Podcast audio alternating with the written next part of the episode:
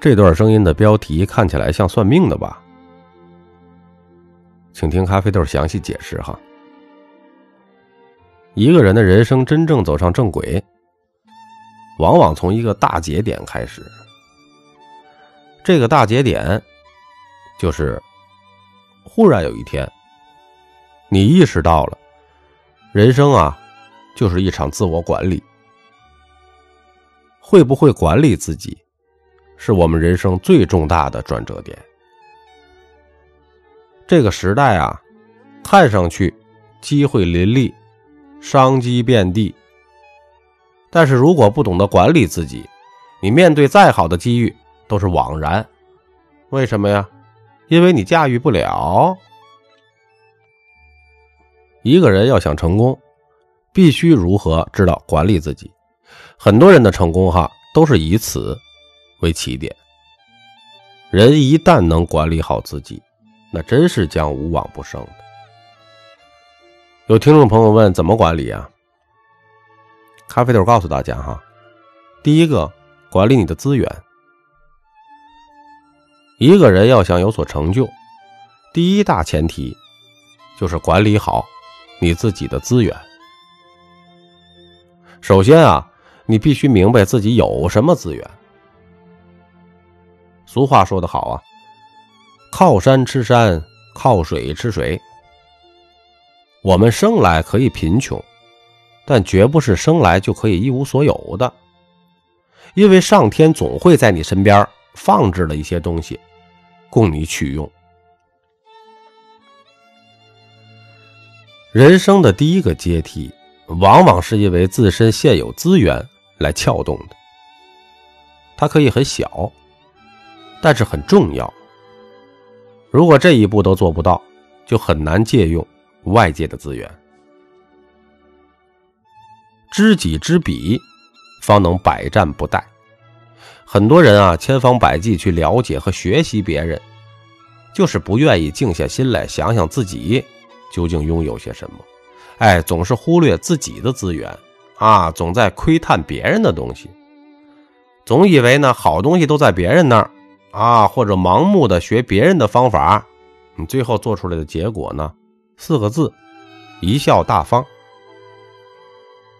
你每个人的资源不一样，因此每个人的方法必然不一样。你直接用别人的方法套在自己的身上了，它必然会出问题啊！管理资源的最高境界是什么呢？就是万物皆不为我所有，但是万物。皆可为我所用。再说了，这本身就是一个链接大于拥有的时代啊！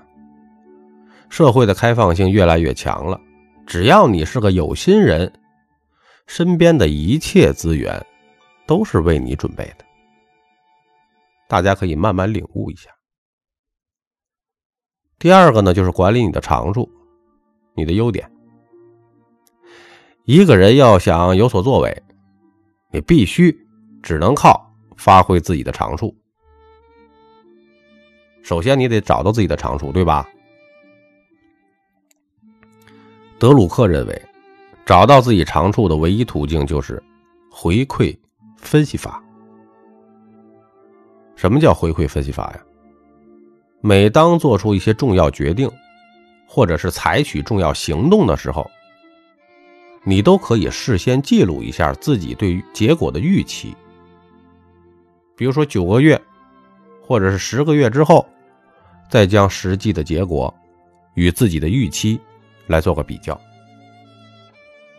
这个简单的方法哈，可以让我们发现自己的长处。时间长了，你就能知道哪些事儿会限制你的发挥，哪些事儿会帮助你发挥长处。有很多年轻的朋友抱怨自己怀才不遇啊，其实是你被放错了地方。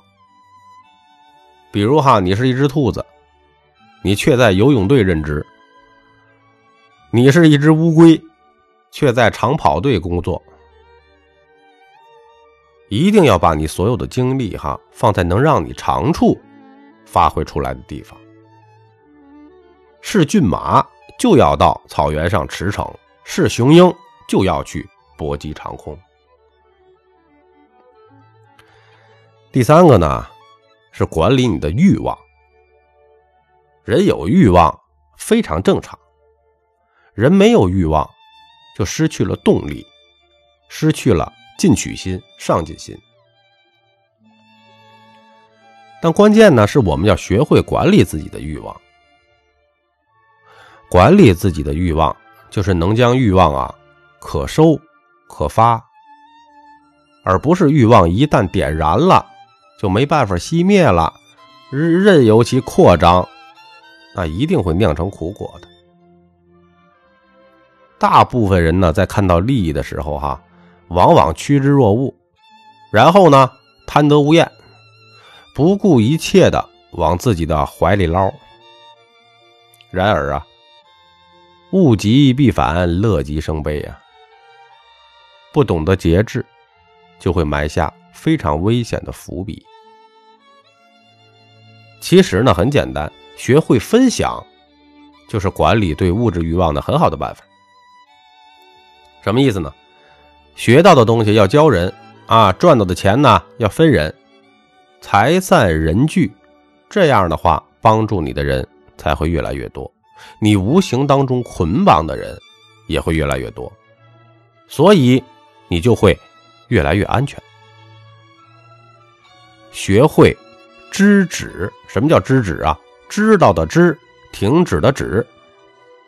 知止，知止不是教人不思进取、安于现状哈，而是教人呢，当行则行。当止则止，一个奋发有为的人生，哈，就是应该进取有度，收放自如。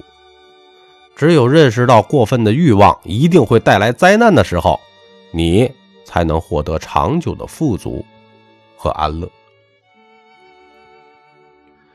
当一个人呢学会管理自己欲望的时候，才能配得上大的成就。比如哈。作为一个男人，啊，见色不起淫心，见财不起贪心。此时候呢，你已经在无形中远离了很多灾难了。第四个呢，是管理你的价值观。一个人对价值观的管理，决定了一生的路线。咖啡豆本人呢，非常支持大家赚钱。但是很多人呢，一生啊忙于赚钱，认为多赚一些钱就是其人生价值的最高体现。这种人呢，很有可能为了赚钱呢，铤而走险，做很多风险极高的事儿，或者是为了钱可以背叛很多东西，这就很容易出问题，比如触犯法律。价值观并不是你赚钱的多与少的问题，大家切记哈，这是不同的概念。价值观往往决定了一个人的行事风格。一个人如果不能有健康的价值观，就很难的看上去作风正派。高手们啊，都是亦正亦邪的。你的价值观如果跑偏了，就不是亦正亦邪了，那绝对就是邪教了。说白了哈，赚钱可以，必须要合法。价值观是检测一个人行为的试金石，因此呢，一个人价值观的管理其实大于对欲望的管理。比如说哈，你准备好了大干一场之前，没有管理好自己的价值观，手法偏激，手段偏执，直接的莽干硬拼，我跟你说，我都不敢想象你会做出什么事儿来。一个真正高段位的人。必然拥有一个积极并且有能力的价值观，这也是一个人立于不败之地的法宝。所谓身正不怕影子斜，无论遇到何种变故，你的价值观都是你最好的护身符。第五个，管理你的身边的人。很多朋友的能力啊，确实不错，也懂得节制。但是这个事业呢，始终是有瓶颈，为什么呢？这是因为他们只善于管理自己，却不善于管理别人。很多人啊，自己做起事儿来，哟，虎虎生威，但是，一旦和别人合作，完喽，往往就是磕磕绊绊，最后呢，算了，不合作了，索性还是自己单干吧。于是他永远只能单打独斗。这里面呢，有一道很微妙的坎儿，跨过这道坎儿，你就牛逼了。一个人能自己干得好，并不算什么，你能不能带动别人一起干得好，管理好别人，决定了他最终的高度和位置。所谓的是千军易得，一将难求啊。真正做大事情的人，一定是具备极好的组织。和协调能力，这种人到最后可以不用自己干的，因为他把精力都放在了指挥上。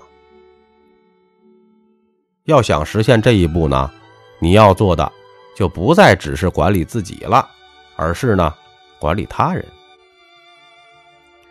管理自己属于做事情，管理别人属于做人。能让别人也发挥长处，其实呢，这还是一种更大的功德呢。其实这个功劳啊、功德呀，超过管理好自己。当然了，这往往需要对人性的深刻理解，对吧？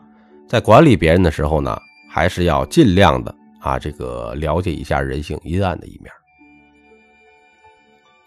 管理别人的长处，管理大家的时间，管理整个事业的进程，这些都是管理。跳出了管理自己的圈子，进行了更大格局的管理，这往往决定了一个人的最终的成就。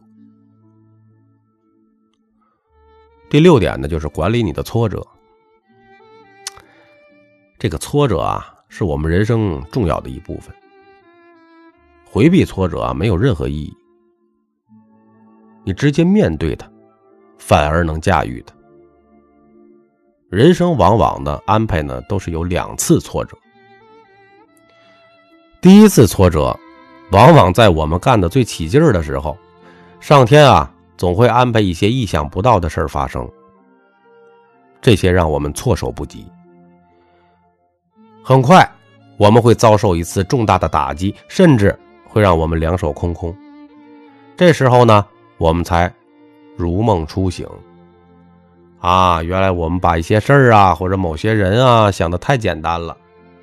你从而深刻理解了什么叫无知者无畏。吃一堑长一智啊，你开始反省，而且重新学习，你很快就振作起来了，再次踏上征程。这一次啊，你稳健了很多，很快你获得了比第一次更大的成功。你看到了更多的风景，得到了更多的荣誉，啊，这时候你认为我才体验到了真正的成功，哎呦，所有人都来道贺，所有人都来捧场，但是往往就在你认为一切都稳固如山，一切都理所当然的时候，第二次挫折就来了。某一个人、某一个事件引发了一系列的变动。你再次倒下了，这就是人生的两次挫折。第一次是因为无知，第二次是因为膨胀。有些人倒在了第一次，从此黯淡无奇；有些人倒在了第二次，从此背负骂名。但凡能走出这两次困难的人，才是真正强大的人生。两次失败其实是人生两次最好的跳板。如果你正在经历失败，千万不要气馁，这往往是上天的安排。第七点，做自己的 CEO。人生就是一场管理，政治家、企业家。无不是在管理中修炼自己。即便到了一个个体崛起的时代，我们依然需要自我管理。管理呢，也无处不在。愿你成为自己的 CEO。我是作者三百六十五天咖啡豆，如有一点点的收获，请您订阅并转发专辑，并且来个五星好评，感谢您的收听。